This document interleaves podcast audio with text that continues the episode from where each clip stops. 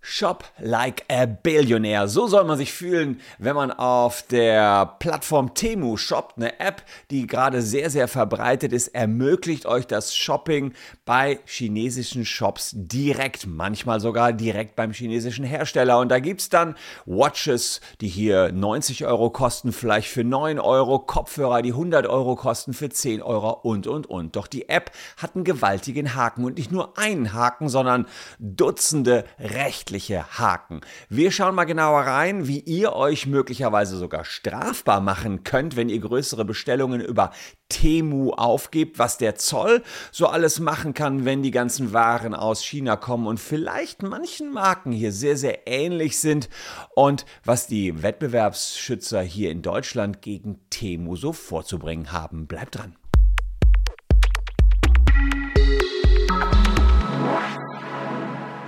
Hallo, ich bin Christian Solmecke, Rechtsanwalt und Partner bei WBS Legal in Köln und abonniert gern diesen Kanal, wenn ihr rechtlich informiert sein wollt zu neuesten Trends im Internet. Und Temo ist vielleicht so ein neuester Trend, wobei so neu jetzt auch wieder nicht mehr 2022 gegründet in den USA, aber mehr als mit dem Standort hat Temo mit den USA eigentlich nichts zu tun, denn dahinter steht ein chinesischer Onlinehandel-Gigant, nämlich Pido Duo Duo. Der ist schon 2015 gegründet worden, gehört einem der reichsten Personen Chinas und ist eins der schnellst wachsenden E-Commerce Companies in China überhaupt. Das Ziel des neuen Tochterunternehmens Temu ist es, den Verbrauchern in der westlichen Welt auch Zugang zu den China-Produkten so einfach wie möglich zu verschaffen. Und seit 2023 gibt es Temu auch in Europa, leitet sich übrigens ab von Team Up. Temo heißt Team Up, Price Down. Die nutzen das Social Commerce, das heißt, je mehr Kunden sich für ein Produkt interessieren, umso mehr fällt der Preis, weil man eine Marktmacht hat gegenüber dem einzelnen Händler und als Team eine Sammelbestellung quasi aufgibt. Um diese Billigpreisstrategie garantieren zu können, braucht es Kunden, sehr, sehr viele Kunden. Und um sehr, sehr viele Kunden zu bekommen, braucht es Werbung. Temu wirbt auf allen möglichen Kanälen sehr aggressiv. Es wurde folgender Werbespot beim Super Bowl 2023 ausgestrahlt. Neben 100 Millionen Live-Zuschauern haben den Shop dann auch noch 800 Millionen äh, später bei YouTube gesehen, beziehungsweise 790.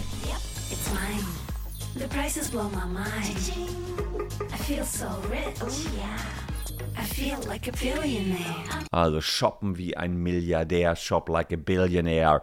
Ähm, das ist das, womit Temu wirbt. Und bei TikTok hat der Hashtag Temu über zwei Milliarden Aufrufe mittlerweile ähm, gewonnen. Es gibt ein riesiges Influencer-Programm. Also, wenn man sich hier mal anschaut, das ist das Influencer-Programm, da kann man teilnehmen und die Influencer nehmen davon oder machen davon Gebrauch, denn sie können selber mitverdienen, wenn sie ihren Followern Temu ans Herzen legen. Und ihr seht hier wirklich Zehntausende Influencer haben bereits mit Temu zusammengearbeitet und preisen die App an. Und sie ist mittlerweile an die Spitze der meist runtergeladenen Apps im United States App Store gekommen. Man sieht sowohl bei Apple, Google Play als auch bei allen anderen App Stores ist Temo Nummer 1 noch in vor Walmart oder Amazon und auch vor Shine.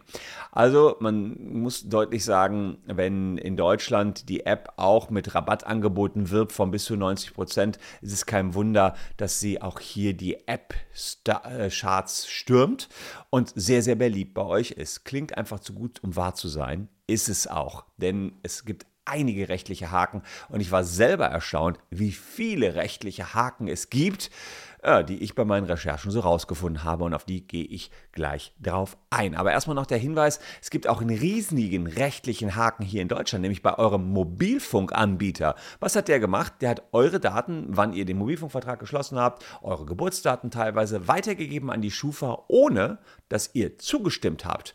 Ja, und das ist eine riesige Sauerei. Mittlerweile auch festgestellt vom Landgericht München I. Und deswegen sagen wir, dafür gibt es Geld. Geld für euch. Ähm, und wir klagen tragen das für euch ein. Schaut mal auf der Seite, die in der Caption verlinkt ist. Zusammen mit unserem Partner LegalBird fordern wir erstmal kostenfrei für euch, wenn ihr rechtsschutzversichert seid, eure Schufa-Auskunft an und dann schauen wir, ob ihr betroffen seid. Ein Drittel aller Menschen, von denen wir die Schufa jetzt geholt haben, sind betroffen. Das kann ich euch an der Stelle auch schon verraten.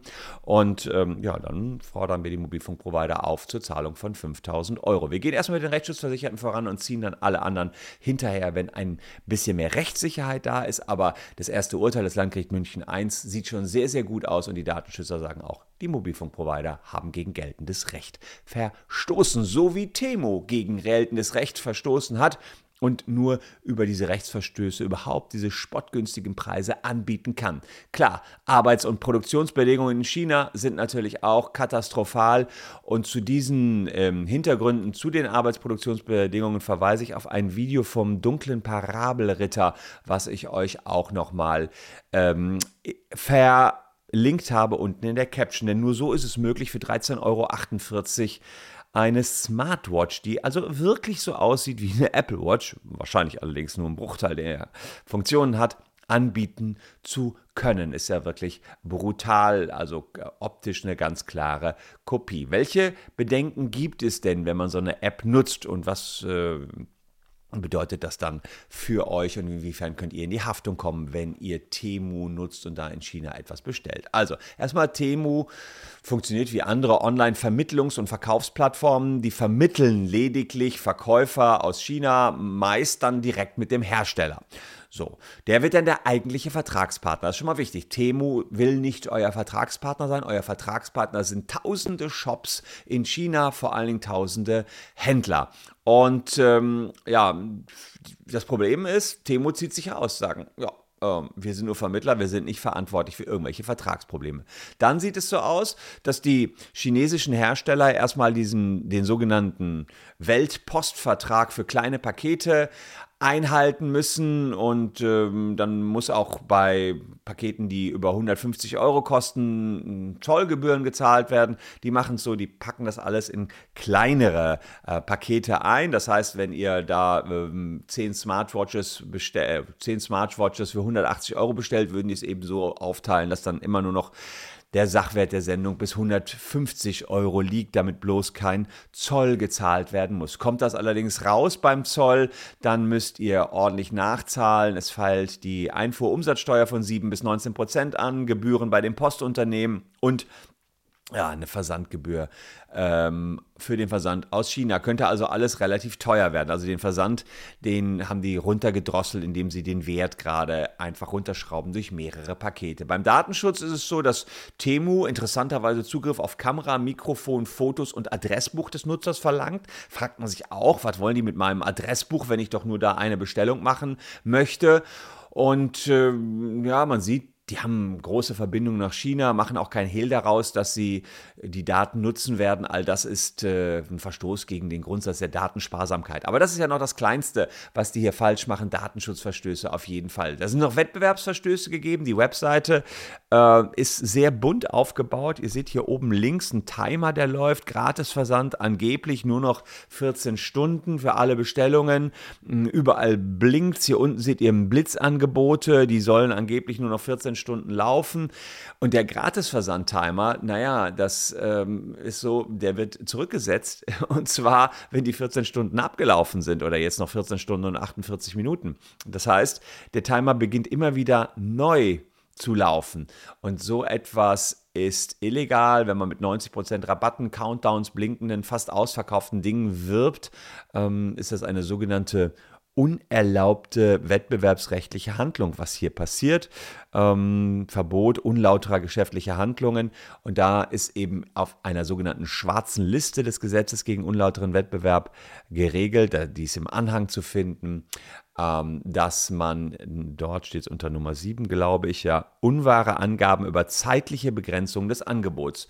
Naja, und das ist natürlich hier bei Temu ganz krass der Fall. Die sagen die ganze Zeit, hey, nur noch 15 Minuten, du musst jetzt bestellen. Und äh, insofern wäre das hier ein Wettbewerbsverstoß. Alicia Joe hatte in ihrem Video äh, auch noch ein Glücksrad gefunden, was bei Temu immer wieder läuft. Gucken wir uns das mal an. Auch das wäre hier so illegal. So kann es zum Beispiel passieren, dass wenn du nur lange genug auf der App rumscrollst, ohne etwas zu kaufen, ein Glücksrad auf deinem Bildschirm aufpoppt. Einmal drehen und du kannst bis zu 100 Euro Gutscheine gewinnen. Naja, was dir hier nicht verraten wird, diese Gutscheine teilen sich dann in kleinere Beträge auf und die wiederum sind dann alle mit Mindestbestellwert. Aber wer interessiert sich schon für das Kleingedruckte? Ja, genau. Und das ist alles verbrauchertäuschend und damit auch illegal. Klar, damit könnte abgemahnt werden. Aber äh, das damit noch nicht genug. Ähm, Temu hat auch einen ganzen Haufen verbotener Produkte. Die hat der dunkle Parabelritter mal aufgezeigt.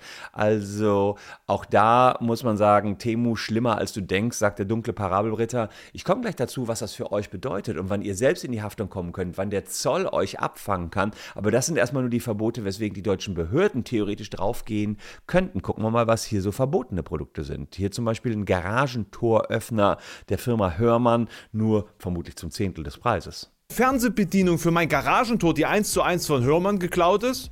Deal. Etwas, womit ich meine Finger so verkleiden kann, als wären sie Eichhörnchen, die sich gegenseitig bekämpfen wollen? Yes! Schmuck mit diversen in Deutschland verbotenen Nazi-Symbolen wie die Siegrune, die Oda-Rune, die Wolfsangel? Oder wie wär's gleich mit einer Replik der Gedenkmünze für die Reichstagswahl vom November 1933, wo die Einheitsliste der NSDAP 92% bekam, nachdem sie alle anderen politischen Kräfte ausgeschaltet hatte? Oh, meine Güte, ich wüsste gleich, wem ich das als Motivation schenken könnte.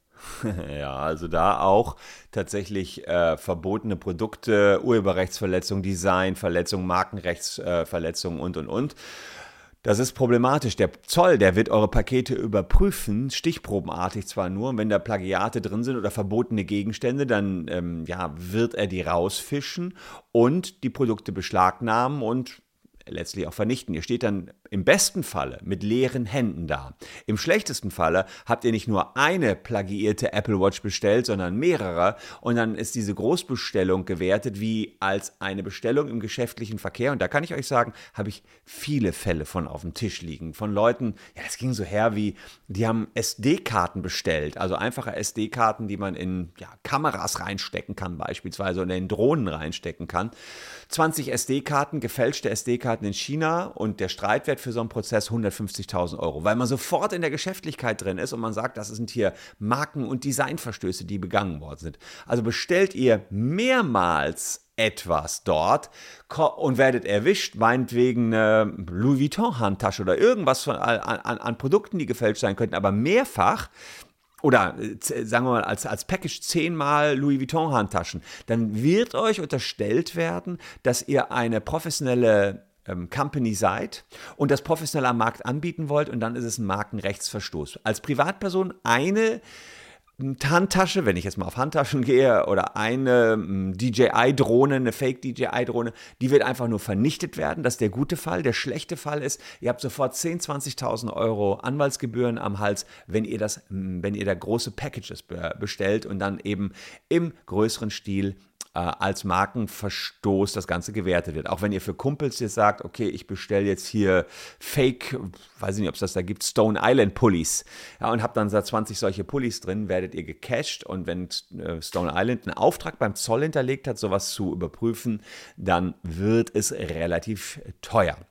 Natürlich äh, gibt es da auch wieder Tricks, die da versucht werden, über irgendwie Drittländer erst nach ähm, Holland zu schicken und sich dort das umverpacken zu lassen, wieder hierhin zu schicken, weil natürlich Pakete aus Holland nicht vom Zoll überprüft werden und die Holländer vielleicht die chinesischen Lieferungen nicht so einfach checken. Aber die Gefahr bleibt und verboten ist es in jedem Falle. Denn die Anzahl an Markenrechtsverstößen, die ist schon krass. Und dann hatte ähm, der Norddeutsche Rundfunk auch äh, Ermittlungen aufgenommen, kann man so sagen, und ähm, hat gesehen, dass manche Produkte, ähm, ja, tatsächlich Billigprodukte sind und man dort für Schäden haften könnte. Hier haben die einen Punkt, ähm, da haben die hier, Käufer müssen unter Umständen für Schäden haften Und da sagt es, äh, sagen die, richten von Temo gekaufte Produkte nach der Einfuhr einen Schaden an, kann das für den jeweiligen Käufer im Ernstfall schwere Konsequenzen haben, denn beim Direktkauf aus China wird der Käufer zum Importeur,